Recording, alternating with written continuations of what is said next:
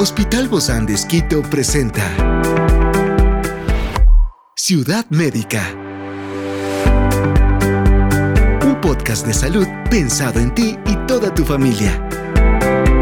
Hoy hablamos sobre la salud mental del adulto mayor. Y tenemos a una experta, se trata de la doctora Leila Cedeño, psicóloga clínica del Hospital de Y hoy está aquí, en este encuentro de Ciudad Médica. Yo soy Ofelia Díaz de Simbaña y estoy súper contenta de disfrutar este podcast de Ciudad Médica en este mundo tan apasionante de la salud.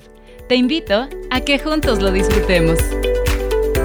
La salud mental en el adulto mayor es un tema de vital importancia y el impacto de los trastornos mentales en esta etapa puede ser significativo, afectando la calidad de vida y el funcionamiento diario de los adultos mayores. Por eso es crucial entender los factores de riesgo, los signos y síntomas, así como las estrategias de prevención y tratamientos disponibles.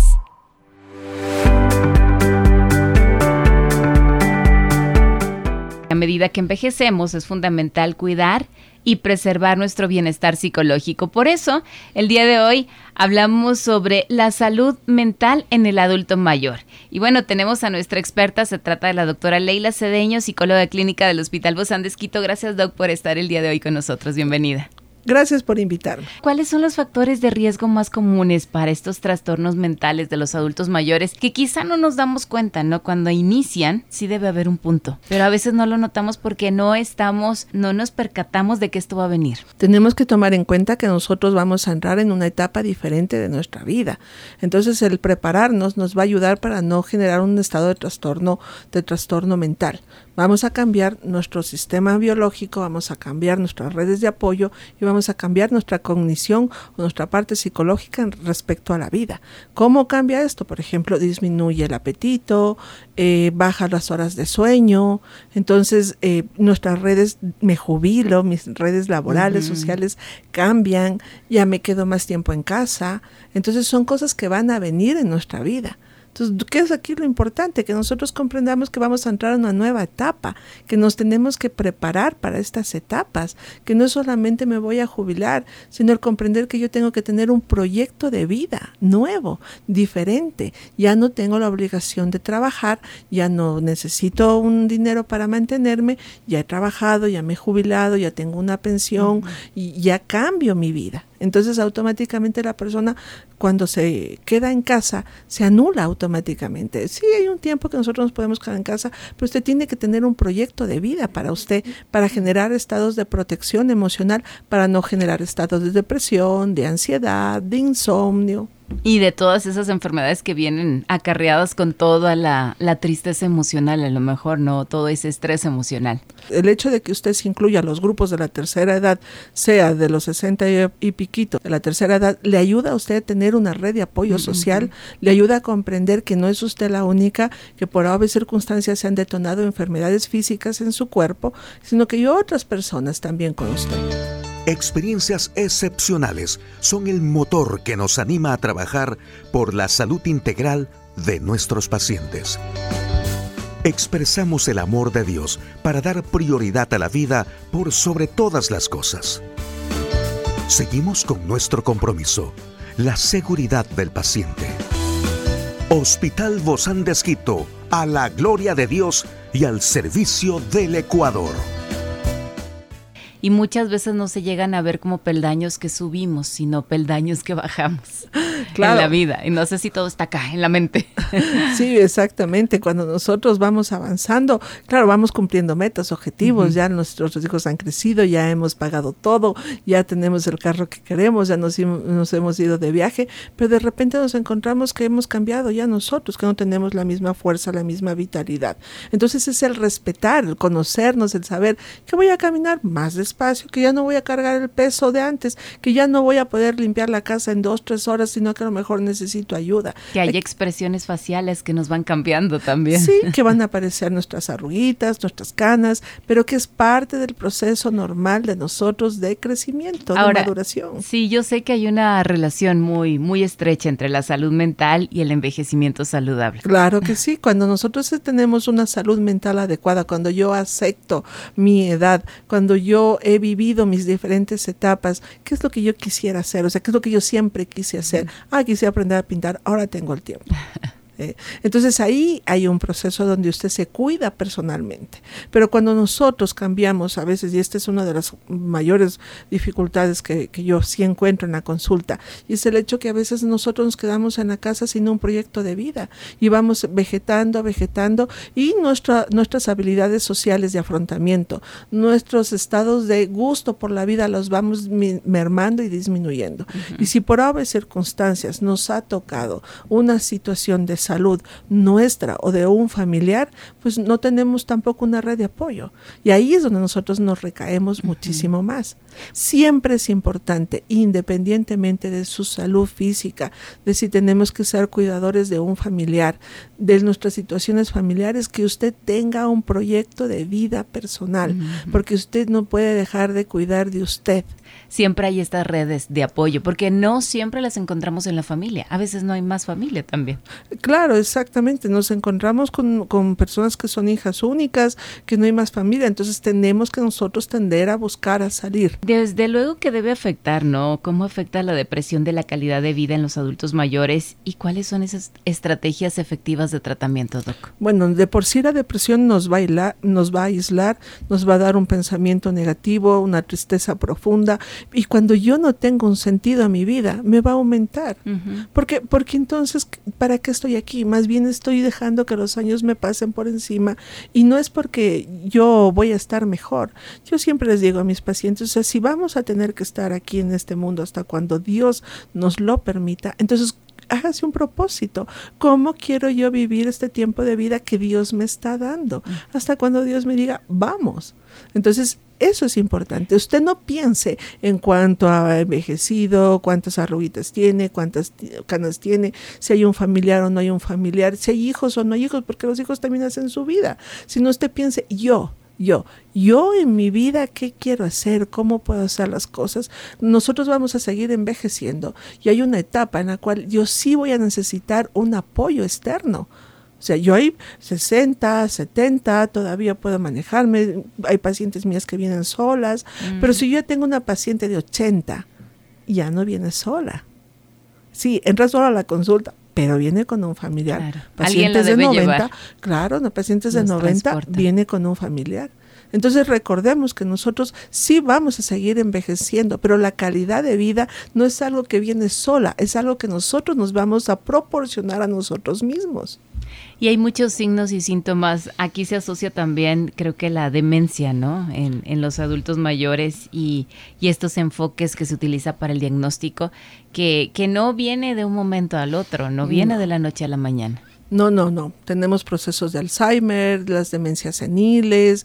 Em, aquí en esta etapa de la, em, del adulto mayor es cuando nosotros comenzamos a evaluar nuestra vida también.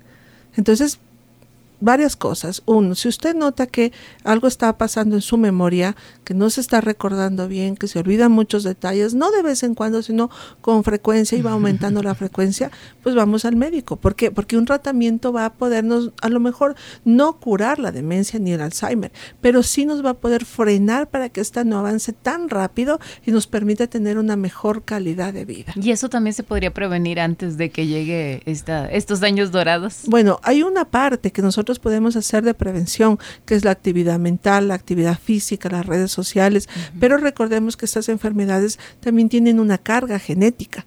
Entonces lo que voy a hacer es frenarle, pero no voy a prevenir que no me aparezca. El aislamiento social también a veces no perjudica muchísimo y, eh, y hay diferentes maneras también de poder abordarlo, porque hay gente que se siente muy sola y que mm, empieza a, a, esconderse en sí misma. Sí, uno de los mayores problemas que yo me he encontrado es justamente el, la soledad, porque no es lo mismo yo estoy sola porque yo quiero o yo estoy sola porque me tocó porque nadie está conmigo, porque mis hijos no viven aquí, porque cada uno está trabajando, porque mi compañero de vida o mi compañera de vida ya no está en este mundo. Entonces es diferente. Ahí viene el proceso de aislamiento social donde yo me voy recluyendo. Y ahí es donde yo tengo que más bien no recluirme, no porque me siento mejor, no porque no quiero que me pregunten, no porque no quiero recordar o no porque no quiero salir y encontrarme con los diferentes momentos o procesos que yo vivía con mm, mi pareja. Que me da tristeza y nostalgia. Que me detonan tristeza, sino porque yo necesito cuidar de mí. El propósito de vida de nosotros es cuidar de nosotros. Nosotros venimos con nuestros padres, sí, pero venimos solos al mundo a través de nuestros padres y nos vamos solos de este mundo. ¿Cómo se puede, Doc, de alguna manera, y creo que estos programas ayudan justamente para eso, pero cómo se podría promover la conciencia y reducir estos estigmas que están asociados a los trastornos mentales en el adulto mayor, de que siempre una persona de la tercera edad ella no va a recordar, va a tener Alzheimer, va a perder la memoria. Yo sé que hay procesos regulares de envejecimiento, pero ¿cómo, ¿cómo romper también estos estereotipos o estigmas? Sí, pero el proceso de Alzheimer o de demencia no es un proceso de golpe, no es como un corte con un cuchillo, es un proceso progresivo. Y en todos los pacientes, sean con patologías mentales o patologías físicas, se busca calidad de vida acorde a las circunstancias que tiene cada paciente. El paciente puede tener una demencia, pero el paciente está consciente dentro de las capacidades de él.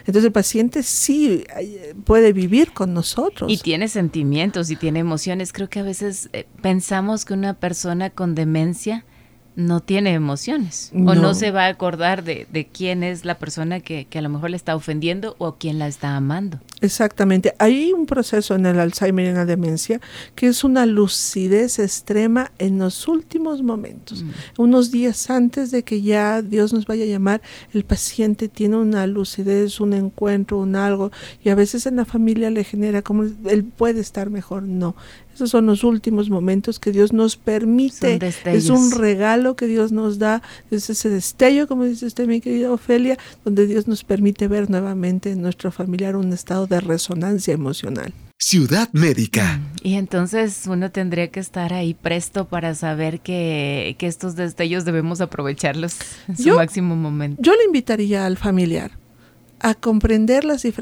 diferentes etapas de su familia, de su familiar, de su, de su abuelito, de su madre, de su tío, de su tía, de su padre, y comprender, o sea, vamos a acompañarles en la vida que Dios nos está dando con ellos. Y vamos a avanzar. No sabemos, nosotros no sabemos ni qué va a pasar en nuestra vida en media hora.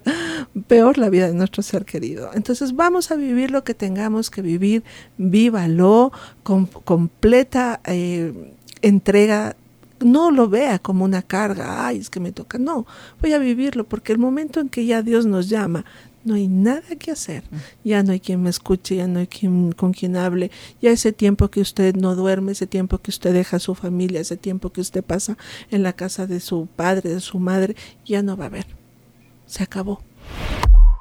Entonces, vivamos lo que tengamos que vivir con nuestro ser querido en el momento en que Dios nos lo permite.